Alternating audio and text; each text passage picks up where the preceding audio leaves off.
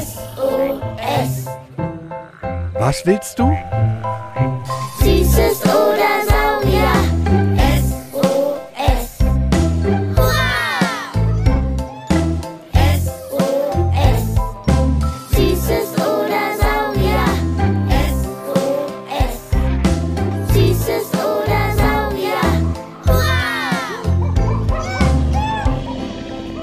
Ein Podcast über alles, was krabbelt, Stampft blubbert. und fliegt.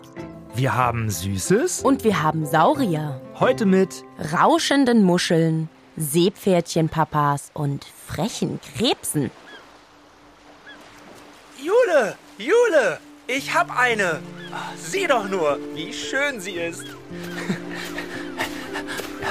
Guck mal, ist sie nicht wunderschön, die Muschel? Ja, total. Sie sieht aus wie ein riesiges Schneckenhaus mit Zacken dran. Wie ein Hütchen für einen kleinen Drachen.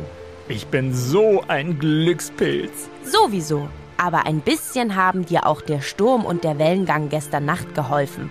Die haben die Ostsee aufgewirbelt und die Muschel nach vorn gespült. Und ein bisschen mehr ist sogar noch drin in der Muschel. Hör doch mal. Ist das nicht toll? Das ist wunderschön. Aber du, Sparky, ich glaube, das ist nicht das Meeresrauschen, das du da hörst. Was? Wieso nicht? Aber es klingt doch genauso wie die Ostsee abends immer. Also fast. Ja, nein, naja, um ehrlich zu sein, habe ich vergessen, was genau du da hörst. Vielleicht die Luft? Oder es ist eine Täuschung und da rauscht gar nichts? Hä? Ah, Hm, aber Aber, aber ist doch eine super spannende Frage. Und ich habe da auch schon eine Idee. Lass uns eine kleine Wanderung zum Leuchtturm machen. Och nö, das ist anstrengend. Du immer mit deinem Wandern. Mit dem Rad sind wir viel schneller. Warte doch, ich war noch nicht fertig. Also, und am Leuchtturm rufen wir Martin vom Museum für Naturkunde Berlin an. Da oben haben wir nämlich Empfang. Und Martin kann Klarheit ins Muschelrauschen bringen. Und rückzu leihen wir uns Räder am Leuchtturm aus und radeln nach Hause. Okay, okay, da hätte ich dich wohl mal ausreden lassen sollen. Das ist eine saugute Idee. Und so machen wir beides. Wandern und radeln. Und obendrauf ganz viel Wissen sammeln. Und wo wir hier einmal am Meer sind, können wir Museumsmartin auch gleich die Frage von Mia stellen. Wisst ihr eigentlich, wie Seepferdchen atmen können?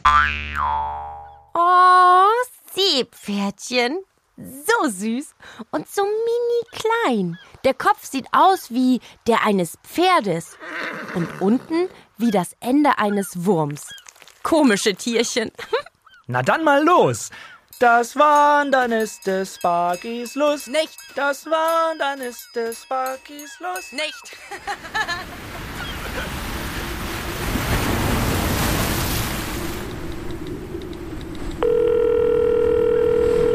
Hallo? Ja, ja. Ja, ja, ja, ja, muss schon, ja. Oh, hm, hm. Ja.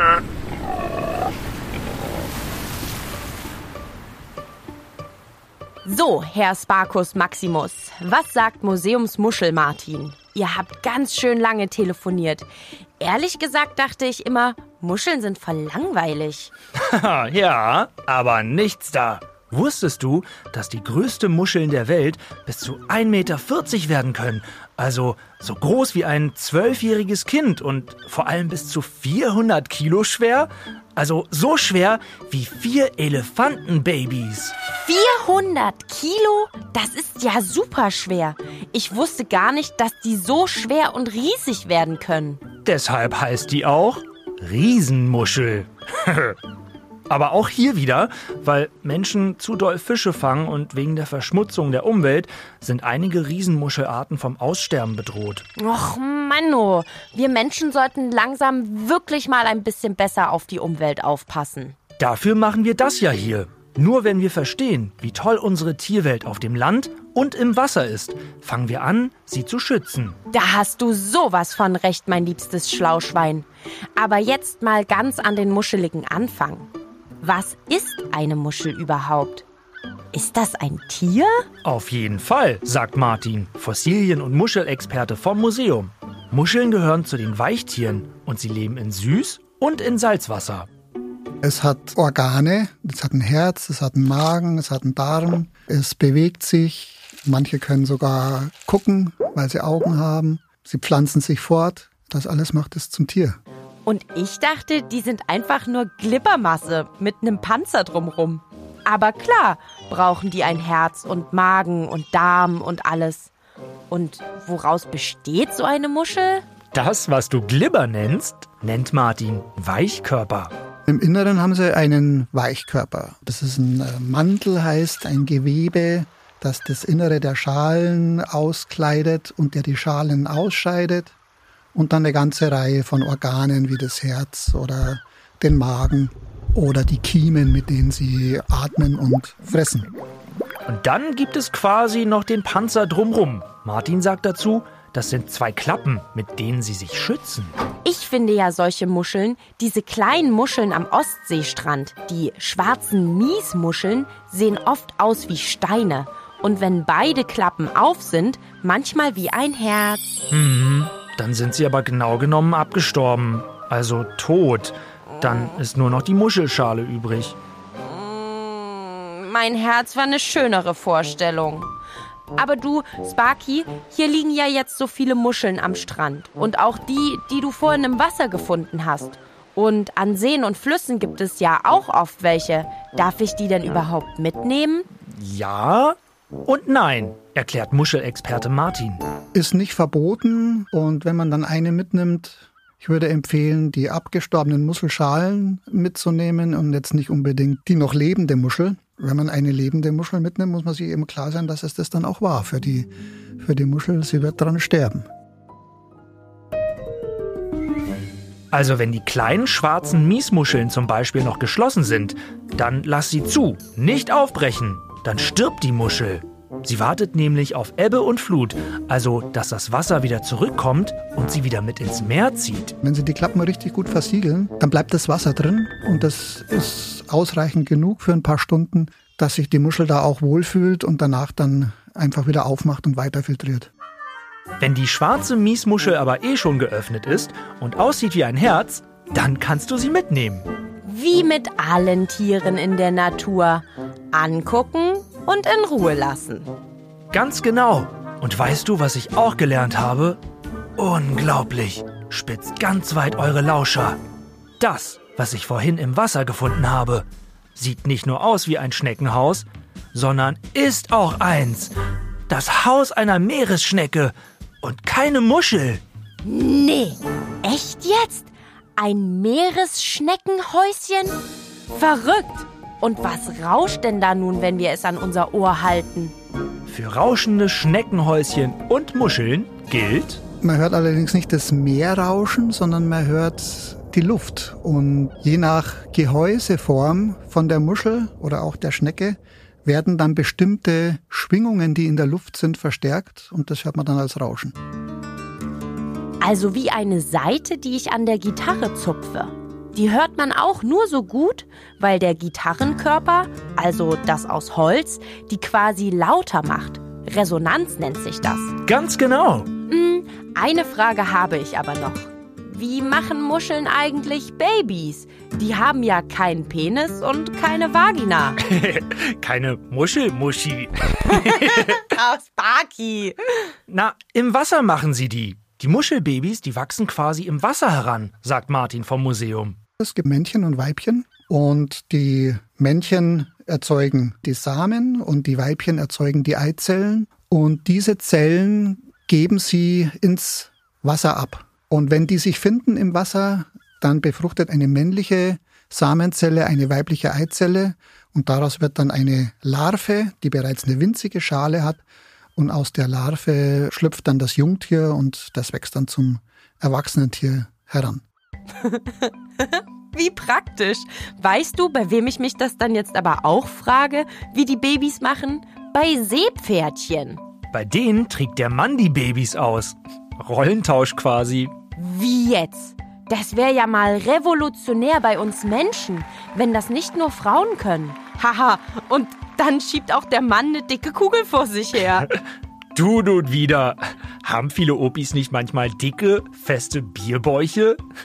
Da schieben sie doch schon eine ruhige Kugel. Ah, Witzwaffe Sparky. Also bei den Seepferdchen legt das Weibchen seine Eier beim Sex direkt in eine Bauchtasche vom Männchen. Da werden sie befruchtet und dann wachsen in der Bauchtasche die kleinen Babyseepferdchen. Sau cool. Und wie ist das nun mit dem Atmen, was Mia wissen wollte? Wisst ihr eigentlich, wie Seepferdchen atmen können? Sie atmen wie Fische mit Kiemen. Denn haltet euch fest, Seepferdchen sind Fische. Und ich habe mal geguckt, sie gibt es auch immer öfter in der Ost- und Nordsee. Oder in der Schwimmhalle. Klar, wenn ihr euer Seepferdchen macht und zeigt, hey, ich kann schwimmen und tauchen. Wenn wir gerade eh bei kleinen Tierchen sind, die am und im Meer rumfleuchen, wie sieht es aus mit Krebsen und Krabben an der Ost- und Nordsee? Die gibt es sowohl an der Ost- als auch an der Nordsee. Die häufigsten sind die Strandkrabben und die gehören zur Art der Krebse. Wusstest du, dass die zehn Füße haben und dass die Scheren, also Messer und Gabel der Strandkrabbe, so stark sind, dass sie Muscheln knacken können, die so groß sind wie sie selbst? Die Strandkrabbe ist also der Nussknacker des Strandes. Aber apropos Krabbe, warte mal. Ich glaube, der achtjährige Tijuana aus Moabit hatte da noch eine Frage. Gibt es auch ähm, Krebse oder Humas in den Flüssen Berlins? Top Frage. Ich bin immer etwas verwirrt. Hummer sind Krebse, oder? Genauso wie Krabben? Alle haben zehn Füße und Scherenhände. Genau. Und Tijuana hatte einen richtigen Riecher. Tatsächlich gibt es einen Krebs in Berlin, den roten amerikanischen Sumpfkrebs. Der ist dunkelrot und hat etwas hellere Dornen auf seinen Scheren. Am Tiergarten und am Britzer Damm in Neukölln sind die sogar schon über die Straße gehuscht. Was? Absurd. Wenn plötzlich ein Krebs vor dir steht und seine Scheren wie Hallo, Ibims nach oben streckt. Aber wieso gibt's die in Berlin, wenn die amerikanischer Sumpfkrebs heißen?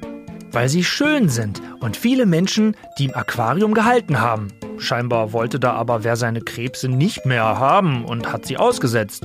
Und die haben dann ganz viele Krebsbabys gemacht. Das macht man aber nicht. Das ist ja wie mit den Schildkröten, die es hier in Berlin gibt. Die wurden doch auch mal ausgesetzt. Mhm, richtig. Und der rote amerikanische Sumpfkrebs wird einfach zur Plage. Es gibt einfach zu viele von ihnen. Vor ein paar Jahren hat die Stadt Berlin 38.000 Krebse geangelt. Und das sind so viele, wie in ein kleines Fußballstadion Menschen passen. Ein gutes hatte es.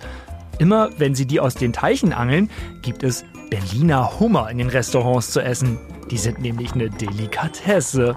Was ganz Feines, Leckeres. Irk, ich bleib lieber bei Pflanzen, bevor mir ein Krebs in den Bauch zwickt.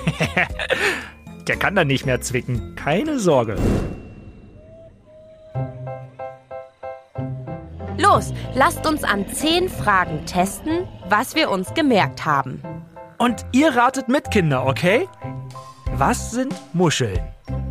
Weichtiere, die in Süß- und Salzwasser leben und auch Organe wie ein Herz und einen Darm haben. Wie groß und schwer ist die größte Muschelart? 1,40 Meter, 400 Kilogramm, die Riesenmuscheln. Was hören wir rauschen, wenn wir uns eine Muschel oder ein Meeresschneckenhaus ans Ohr halten? Nicht das Meer, aber dafür Luft. Wie kann eine Muschel am Strand überleben? Für ein paar Stunden, wenn sie ihre zwei Klappen fest zuschließt. Und wie kriegen Muscheln Babys?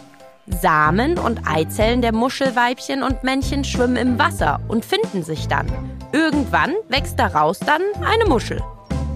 Und wie machen es die Seepferdchen mit dem Babys kriegen? Da Da trägt das männliche Seepferdchen die Babys in einer Bauchtasche aus.